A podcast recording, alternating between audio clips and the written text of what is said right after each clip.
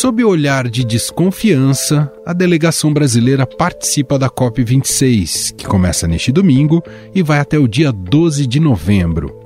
O evento sobre mudanças climáticas é realizado pela ONU e nessa edição ocorre em Glasgow, na Escócia.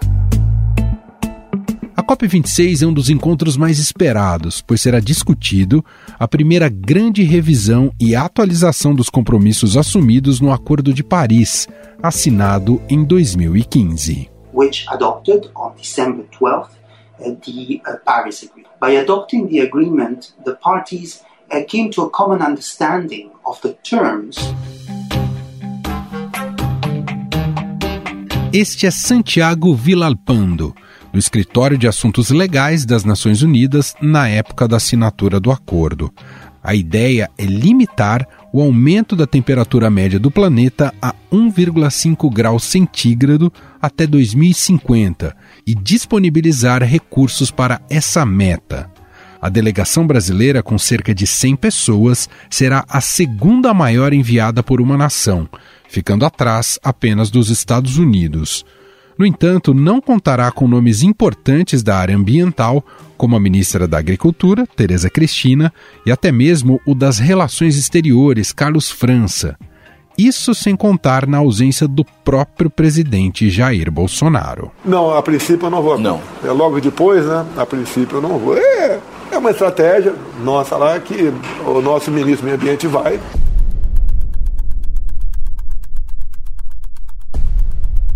O chefe da delegação brasileira será o ministro do Meio Ambiente, Joaquim Leite. Além dele, estão confirmados também Bento Albuquerque, de Minas e Energia, Fábio Faria, das Comunicações, e o presidente do Banco Central, Roberto Campos Neto.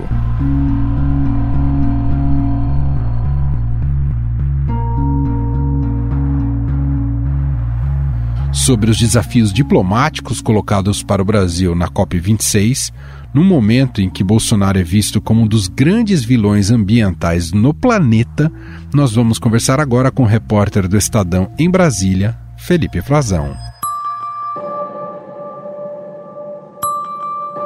Olá, Frazão, tudo bem? Olá, Emanuel.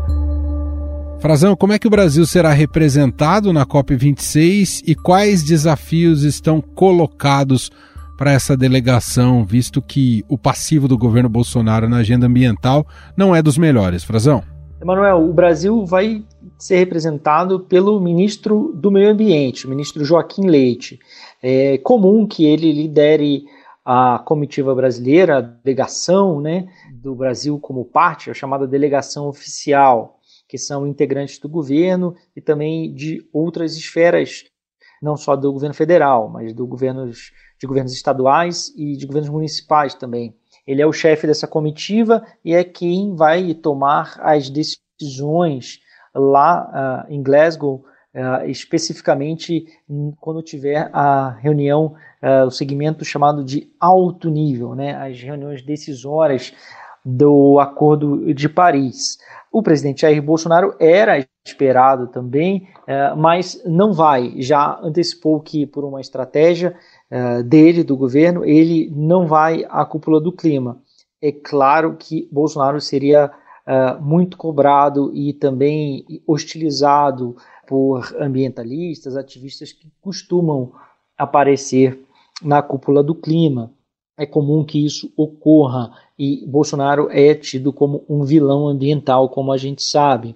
O presidente avisou que não vai e também não deixou que o vice-presidente Hamilton Mourão chefiasse a delegação brasileira na cúpula do clima. O vice-presidente pediu para chefiar a delegação, que é composta fundamentalmente por técnicos do Ministério do Meio Ambiente e também por diplomatas do Itamaraty, que já estão há vários anos participando dessas negociações, mas uh, Mourão uh, não foi autorizado por Bolsonaro. O presidente quer que o ministro Joaquim Leite o represente nesse segmento mais relevante. É uma ausência importante. Diplomatas e líderes mundiais uh, estão entendendo que a voz do Brasil será menor, a capacidade de decisão, de autonomia do Brasil será menor. E é importante também, Manuel, a gente salientar que o presidente da República desistiu de ir, porém, outros líderes mundiais vão participar da fase do que eles chamam de cúpula de líderes, né, nos primeiros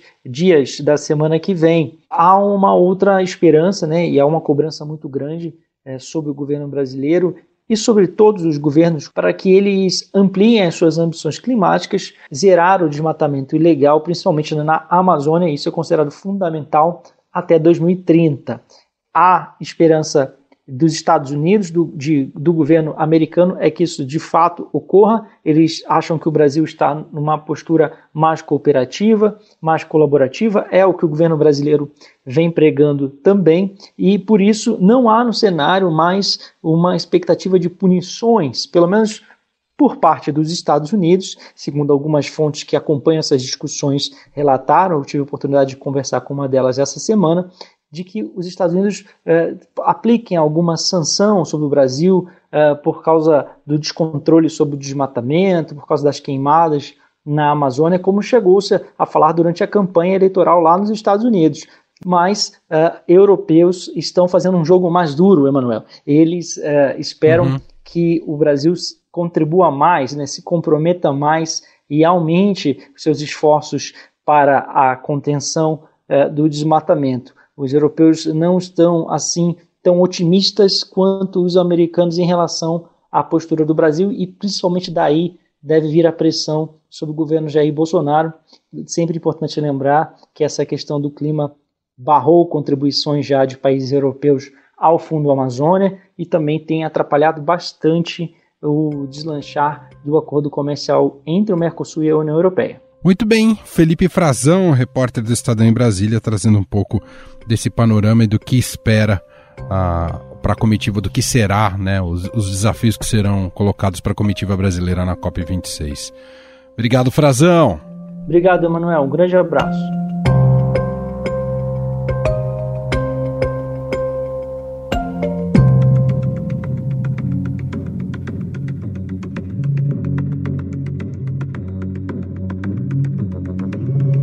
Como disse o Frazão, o Brasil chega à COP26 com uma imagem desgastada com o aumento nos níveis de desmatamento no país. No mês de setembro, a Amazônia perdeu 1.200 quilômetros quadrados de vegetação. O desmatamento na Amazônia registrou o pior índice no mês de setembro em 10 anos.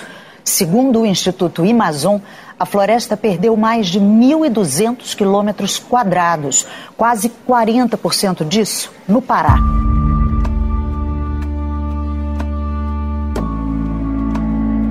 A falta de determinação no combate às chamas e a falta de fiscalização fizeram com que os alertas de desmatamento na Amazônia, no acumulado dos dois primeiros anos do governo Bolsonaro, fossem 82% superiores à média dos alertas registrados nos três anos anteriores, segundo o INPE.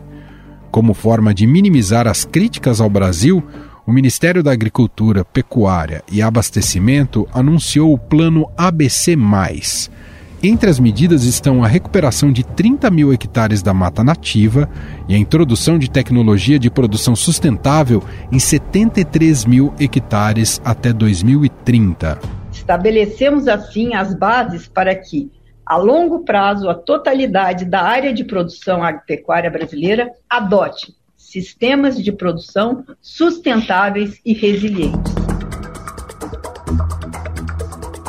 Você ouviu a ministra da Agricultura, Tereza Cristina. Além disso, o governo lançou na segunda passada um programa de crescimento verde para fomentar iniciativas sustentáveis. O objetivo, segundo o ministro do Meio Ambiente, Joaquim Leite, é a redução de emissões de carbono, a conservação florestal e o uso racional de recursos naturais com a geração de emprego verde. Esse é o maior desafio. Aproveitar essa vantagem de ser um gigante por natureza e gerar emprego verde e crescimento econômico no Brasil. O Brasil apresentará formalmente na COP26 seu compromisso de adiantar de 2060 para 2050 sua meta de neutralidade de carbono ou zerar as emissões do gás. O ministro do Meio Ambiente, Joaquim Leite, disse que a meta é elevar de 43% para 45% a redução das emissões até 2030. O que nós vamos apresentar na COP26 é um Brasil real. É um Brasil que faz, que protege o seu território, especialmente em dois temas. Um é clima, que é emissões de gás de efeito estufa. Então, projetos que comprovem a redução dos gases de efeito estufa serão apresentados na COP e florestas. O que, que significa isso? Projetos que protejam um território, especialmente a floresta nativa. Mesmo assim, espera-se que o Brasil seja pressionado pelos outros países e instituições para diminuir as taxas de desmatamento causadas pelo agronegócio, o que aumenta a emissão de gases na atmosfera, agravando o aquecimento global. Um estudo do IPCC da ONU afirmou que o problema avança cada vez mais rápido do que a estimativa dos cientistas, com as atividades humanas sendo a maior parcela de responsabilidade nessa situação. E para falar sobre os principais temas e debates que cercam a COP26 que começa na próxima semana, convidamos aqui para uma conversa o secretário executivo do Observatório do Clima, Márcio Astrini. Olá, Márcio, tudo bem? Oi, Manuel, tudo bom? Um grande abraço para você e muito obrigado pelo convite. Márcio, antes de falarmos sobre o papel do Brasil especificamente na COP26, é, queria te ouvir, é, em termos globais, o que está em jogo para essa conferência, Márcio? Olha, a conferência normalmente ela, ela é dividida em duas partes, né? Você tem a parte da feira política, que ali participam sociedade civil, empresas, e é onde você tem uma interação, uma troca muito grande de informações e de opiniões, e tem a parte de negociação em si, que é quando os países se encontram sob o regime da ONU, são 196 inscritos nessas conferências de clima, e eles vão debater basicamente como reduzir emissões no mundo para evitar uma catástrofe com o aquecimento do planeta. A meta que a gente tem acordado no, no Acordo de Paris é de manter o planeta abaixo de um aquecimento de 2 graus ou preferencialmente um grau e meio. E a gente vem falhando miseravelmente em atingir essa meta. O, o, os relatórios que saem dos cientistas da própria ONU nos mostram que o acúmulo desses gases que provocam aquecimento do planeta continuam a todo vapor e nem mesmo as promessas que os países fazem, e veja, estamos falando de promessas, são suficientes. Se todas essas promessas fossem colocadas em prática, saíssem do papel, mesmo assim o planeta ia aquecer 2,7 graus. Quer dizer, nem de promessa estamos bem. Essas conferências tentam, vamos dizer, fazer essa conta de chegada, tirar essa diferença os países se encontram ali, vão combinando as regras do jogo, o que cada um vai contribuir para que a gente alcance os objetivos traçados e para que a gente é, haja de acordo com os alertas dos cientistas. Por enquanto, ainda estamos muito atrás do que precisa ser feito. Nessa dinâmica de negociação global, a China continua sendo o maior ponto de atenção, Márcio? A China é o maior ponto de atenção porque é o maior poluidor atual do planeta. Os Estados Unidos é o segundo maior.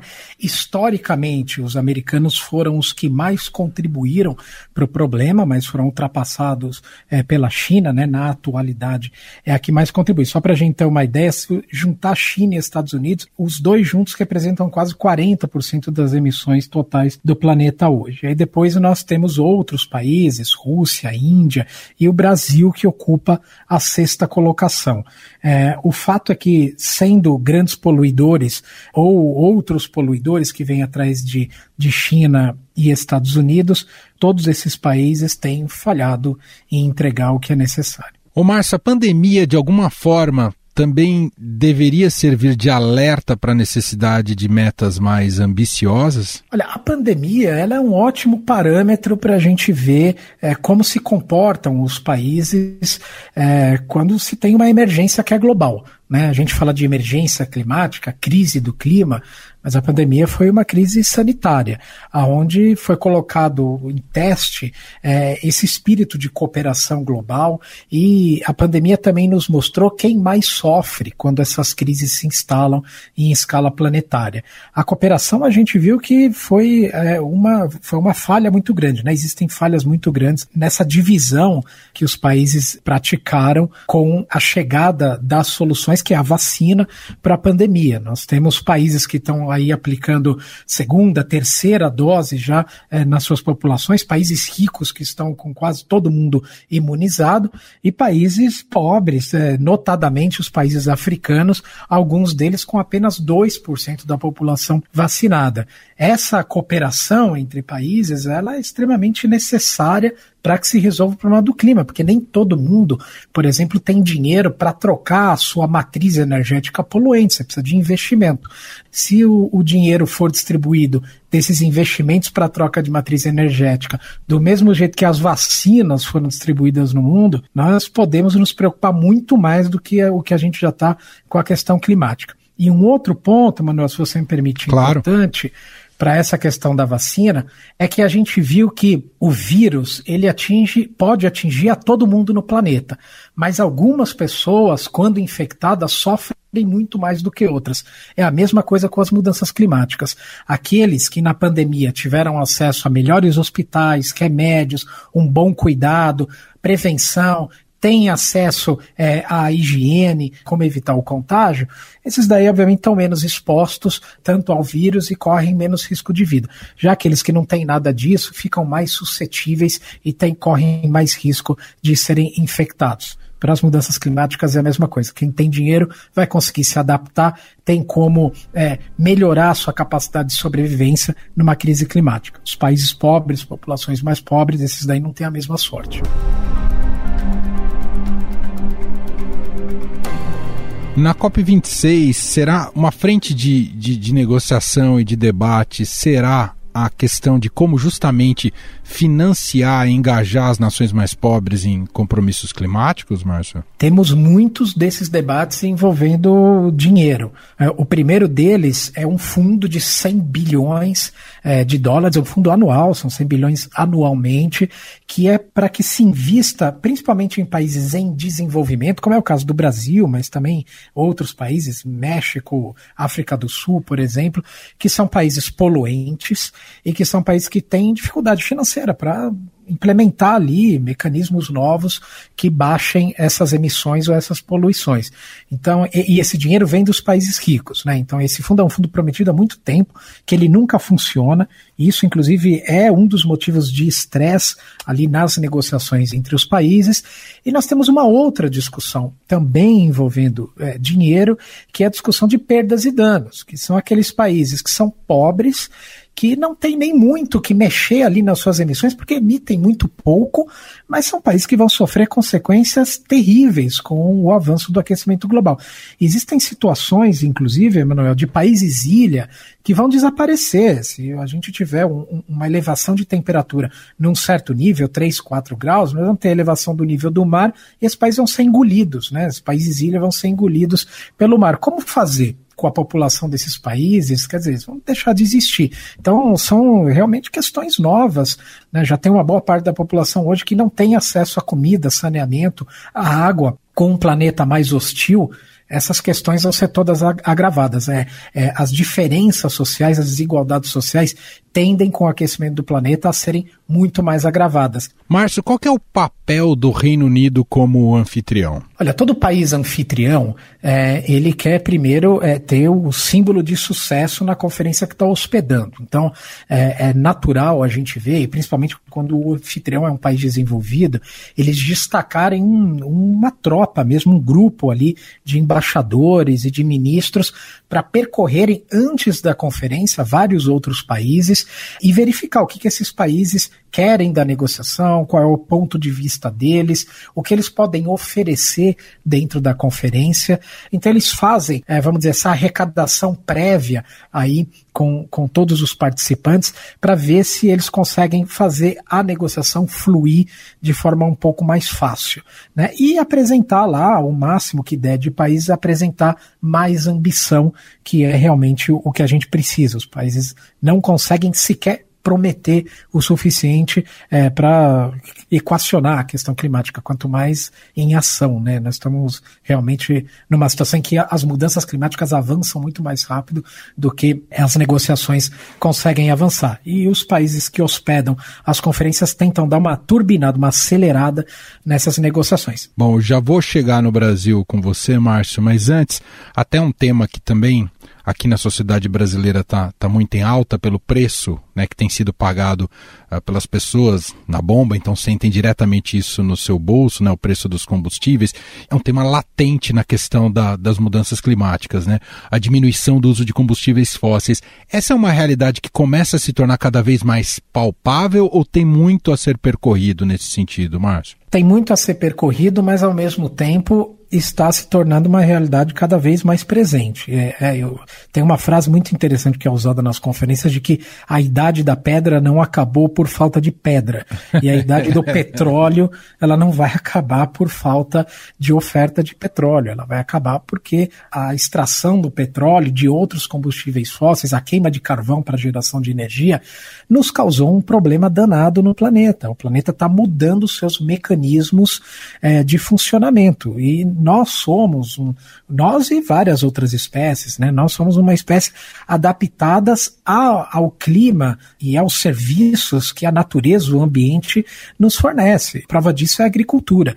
Uma mudança muito brusca nos mecanismos de funcionamento do planeta, onde você vai ter muita chuva de forma concentrada e não mais é, espalhada que beneficie, por exemplo, né, de novo, a, o plantio de alimentos, ou muita seca em outras regiões. Isso daí vai causar colapsos em sistemas produtivos do planeta, causar escassez, por exemplo, de alimentação para uma boa parte da população.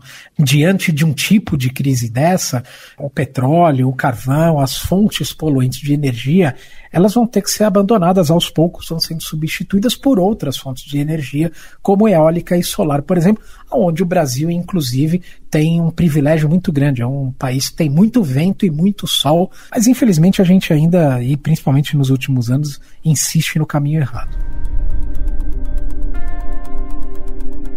Bom, vamos entrar aqui então agora no capítulo Brasil, diante do que tem representado o governo de Jair Bolsonaro em relação a, ao meio ambiente.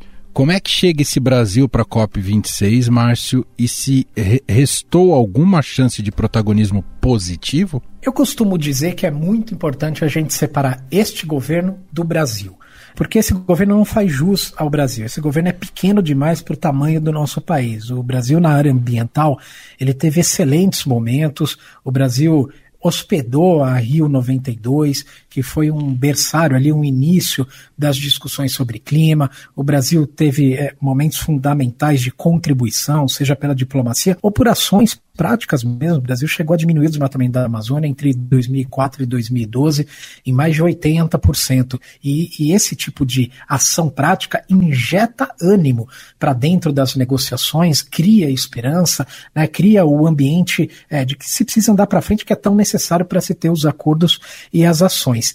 Este governo, ele simplesmente não faz é, nenhum jus a esse legado do Brasil. É um governo que ele é um exemplo do que não precisa ser feito na agenda de clima. Eu posso te dizer, Manuel, que se a gente tivesse todos os líderes globais agindo como o governo Bolsonaro, nós poderíamos colocar por terra as esperanças é, de manter aí, no que foi acordado no Acordo de Paris, a, a manutenção do clima na Terra. É um governo que vive da destruição ambiental, aliás, faz da destruição ambiental um ganho político e até eleitoral do próprio presidente. Só para ter uma ideia de um número é, que o governo tem aí, que é a pior performance né, desse governo, é na questão do desmatamento. O, o desmatamento é o nosso pior problema de clima e o governo cresceu o desmatamento no Brasil. A média de desmatamento dos 10 anos antes do governo Bolsonaro, ela é 60% menor do que a média do governo Bolsonaro. Veja, 60% 60% de diferença. Não existe nada que explique 60% de aumento do desmatamento, a não ser um governo que quer muito destruir a floresta.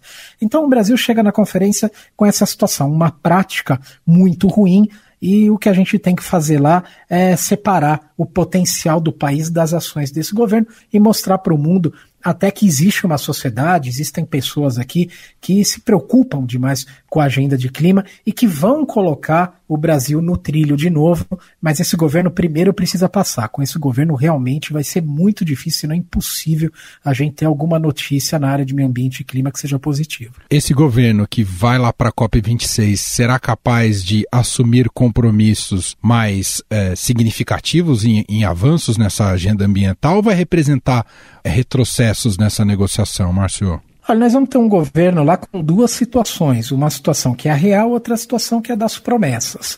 É, a situação real é um governo que paralisou cobrança de multas ambientais, subiu o desmatamento, bate recordes em incêndios florestais, as emissões do Brasil subiram por dois anos consecutivos, paralisou o uso de fundo, do Fundo Amazônia, diminuiu o orçamento para meio ambiente, e nós podemos falar aqui durante horas sobre os retrocessos, porque eles acontecem às centenas, não são as dezenas dezenas, são as centenas. É quase todo dia o governo toma uma medida contra o meio ambiente. A outra coisa é o que o governo vai falar na conferência. Então, o que ele faz é muito ruim. O que ele vai falar na, na, conferência realmente causa pouco efeito. O governo ele pode prometer o que ele quiser, ele pode prometer que ele vai acabar com o desmatamento, que ele vai melhorar as metas, que o Brasil vai cuidar das suas florestas, que o Brasil vai fazer e acontecer ninguém mais acredita no governo brasileiro, porque é um governo que fala uma coisa, mas entrega absolutamente o contrário. Então, é, é isso que a gente deve ver muito de Brasil é, nesse ambiente de feira política que o Brasil, inclusive, vai colocar um foco muito grande nisso. O, o país alugou é, um espaço lá, um stand na conferência de clima de 200 metros quadrados. Eu, eu acho que é o maior espaço que o Brasil já teve numa conferência de clima. E vai ficar lá rodando vídeos falando do Brasil, falando que o Brasil tem muita Amazônia, muito verde, muita água. E é verdade, o Brasil tem muita Amazônia, muito verde, muita água. A discussão é o que esse governo está fazendo com esse muito verde, muita água que o Brasil tem. Esse governo está acabando com tudo isso, com sistemas de proteção. Na conferência de clima, Manuel, não importa quantos metros quadrados tem um stand. Para o Brasil, o que importa é quantos quilômetros quadrados de redução do desmatamento o Brasil vai apresentar lá. E nesse segundo item aí, as notícias são, infelizmente, muito ruins e são pro, é, protagonizadas pelo governo. Mas para a gente finalizar, é, queria te pedir um exercício de, de opostos, de, de um diapasão com relação à expectativa da COP26. É, qual seria o melhor dos cenários em termos de acordos para a finalização da, da COP26 e qual seria o pior dos cenários? É possível é, pensar esse, esses dois extremos aí, pensando é, como expectativa para a conferência? Eu acho que é possível. A gente vai é, construir muito dessa expectativa, assim, né, e o quanto que ela pode se tornar real lá na conferência. Mas eu, eu posso te dizer que nós temos itens extremamente importantes, como, por exemplo, o financiamento. Esse valor de 100 bilhões por ano dos países ricos para os países em desenvolvimento, ele é fundamental, não apenas pelo que ele pode proporcionar de avanço na agenda, mas porque se ele não acontecer, isso cria um ambiente muito tumultuado. Países em desenvolvimento dizem que os países ricos não têm interesse em resolver o problema porque não colocam o dinheiro em cima da mesa e a discussão fica sem fim, nessa, né, nesse círculo sem fim é, de cadê o dinheiro para eu ter compromisso. Não, você primeiro me apresenta o compromisso, depois eu mostro o dinheiro e o clima vai continuando esquentando no planeta, esquentar no planeta. Então, financiamento, os mercados de compensação, eles são itens extremamente importantes. Eles vão acontecer, não vão acontecer, de que forma vão acontecer, é fundamental. Mas o principal de tudo é a gente ter lá demonstrações claras de aumento de ambição, das promessas dos países. Não adianta nada a gente ter um milhão de mecanismos lindos e bonitos e todos funcionando, se esses mecanismos vão servir para implementar promessas que são fracas e insuficientes. A Conferência de Clima é um momento na agenda de clima, mas o principal da agenda de clima se dá todo dia nos países, nas escolhas de não financiar carvão, de não abrir uma nova termoelétrica, de não é, alimentar o desmatamento vamos dizer, bons compromissos, bons entendimentos e principalmente aumento de ambição seria um bom cenário aí para a gente terminar a COP e, claro, sem é, vítimas da Covid, né? Porque nós temos uma COP ainda no meio da pandemia, então, é, sem que o, os negociadores e a Covid atrapalhem o cenário.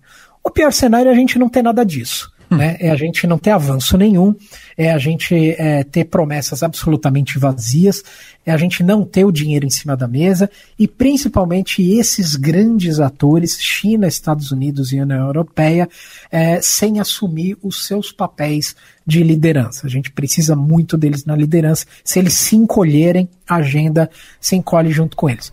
Do Brasil, eu acho que o melhor que a gente pode esperar é que esse governo não atrapalhe. Se esse governo não atrapalhar as negociações, não atrapalhar a agenda de clima, já está bom demais. Eu acho que é o máximo que esse governo pode fazer. Nem acho que o mundo espera muito mais do que isso é, do, do Bolsonaro e, e do atual governo brasileiro. É isso, começa nessa próxima semana a COP26. Vamos acompanhar aqui de perto. O Estadão vai estar, inclusive, com um repórter lá. Você vai estar lá também, né, Márcio? Vou estar lá também, Manuel. Vou estar lá e vou estar à disposição. Sempre que você quiser bater um papo, é só me chamar. Perfeito. Márcio Astrini, secretário executivo do Observatório do Clima. Muito obrigado aqui pelo, por essa conversa, pelos esclarecimentos. Um abraço, Márcio. Eu que agradeço. Um abraço para você e para todos que nos ouvem. Estadão Notícias.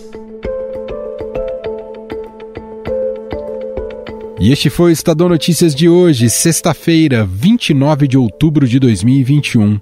A apresentação foi minha, Emanuel Bonfim. Na produção, edição e roteiro, Gustavo Lopes, Jefferson Perleberg, Ana Paula Niederauer e Gustavo Lustosa. A montagem é de Moacir Biasi e o diretor de jornalismo do Grupo Estado, João Fábio Caminoto. O nosso e-mail para se comunicar com nossa equipe, podcast@estadão.com. Um abraço para você, um ótimo fim de semana e até mais.